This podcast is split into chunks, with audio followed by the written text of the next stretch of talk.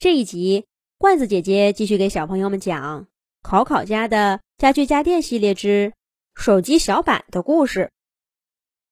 被冷落的手机小板，很积极的想融入更加现代的生活。可是，无论是电脑聪聪，还是平板电脑小瓶子，甚至电视机老 K 能调出的无数个频道，都让他眼花缭乱。小板只能存几百条短信的内存，不够用了。哎，他们玩他们的，咱们玩咱们的吧。我听说考考妈妈要把她的古董录音机也放到这个抽屉里来，到时候我们合作播放音乐给你们听。磁带大哥劝说着小板，他比小板的年纪更大。更跟不上这个飞速发展的世界，那不行！我小板是新科技的代表，我不能让自己比他们落后。小板不服气的说道：“他没办法忘记考考爸爸第一次带他去学校的时候，同学们羡慕的眼神。嗨，谁没先进过？”我当年还不是把胶片照相机打得落花流水，又能怎么样呢？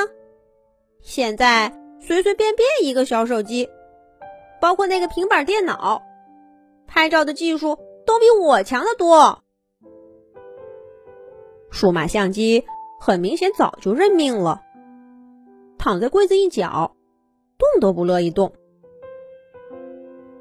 然而。谁也劝不动小板。这一天，家里格外热闹。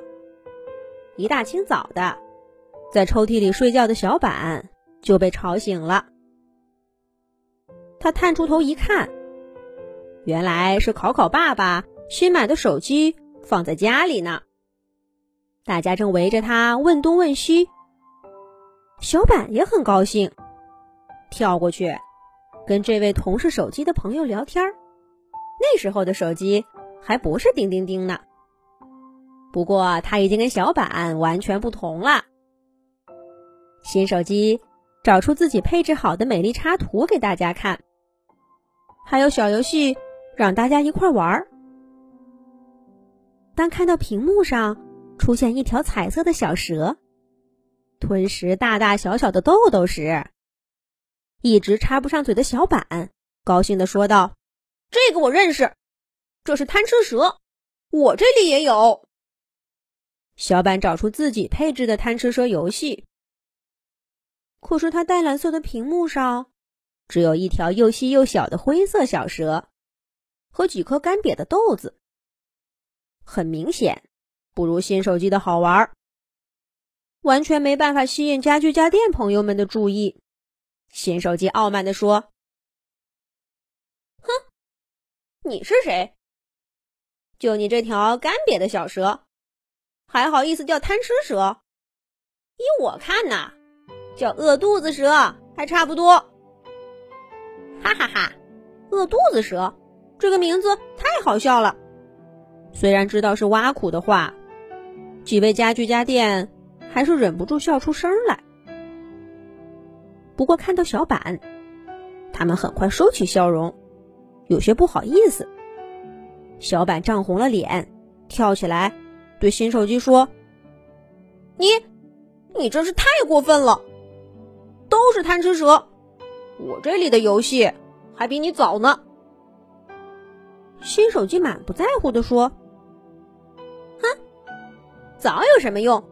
得好用才行。”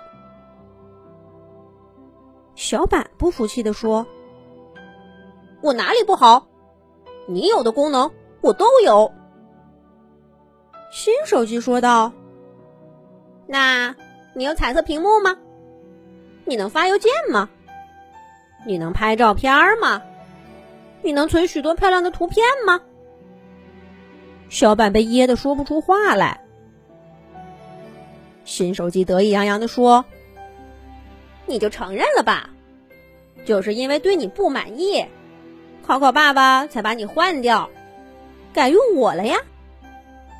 老前辈，你就是落后了嘛，别再逞强了。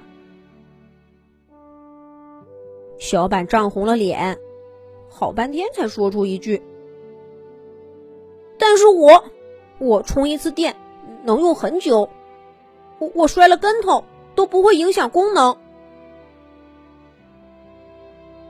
这是在考考爸爸还不是考考爸爸的时候，曾经无数次夸奖过小板的，却没想到这句话呀，现在引起了新手机。更严重的嘲笑，新手机笑够了，才擦着眼泪对小板说：“我说啊，这位老前辈，比这两个还有什么意义呢？现在这个社会，随时随地都能给我们手机充电，又有谁没事儿会把手机摔在地上呢？”新手机说完。重新走去跟家具家电朋友们玩了。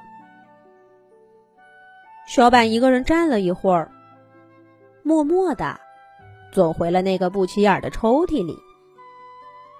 这件事过去以后，有几位家具家电朋友想去安慰安慰小板，可是呢，大家在抽屉外面喊了半天，小板却连头都没有探出来一下。从那天起，小板就像变了个人，再也不参与家里的任何游戏和谈话。除了给自己充电，他也从不走出那个抽屉。是的，不能发挥任何作用的小板，依然固执的给自己充一充电。也许这是对往昔生活唯一的怀念吧。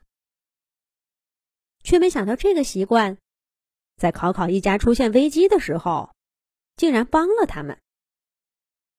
不过，中毒事件之后，小板和大家的关系会发生什么变化吗？我们下一集讲。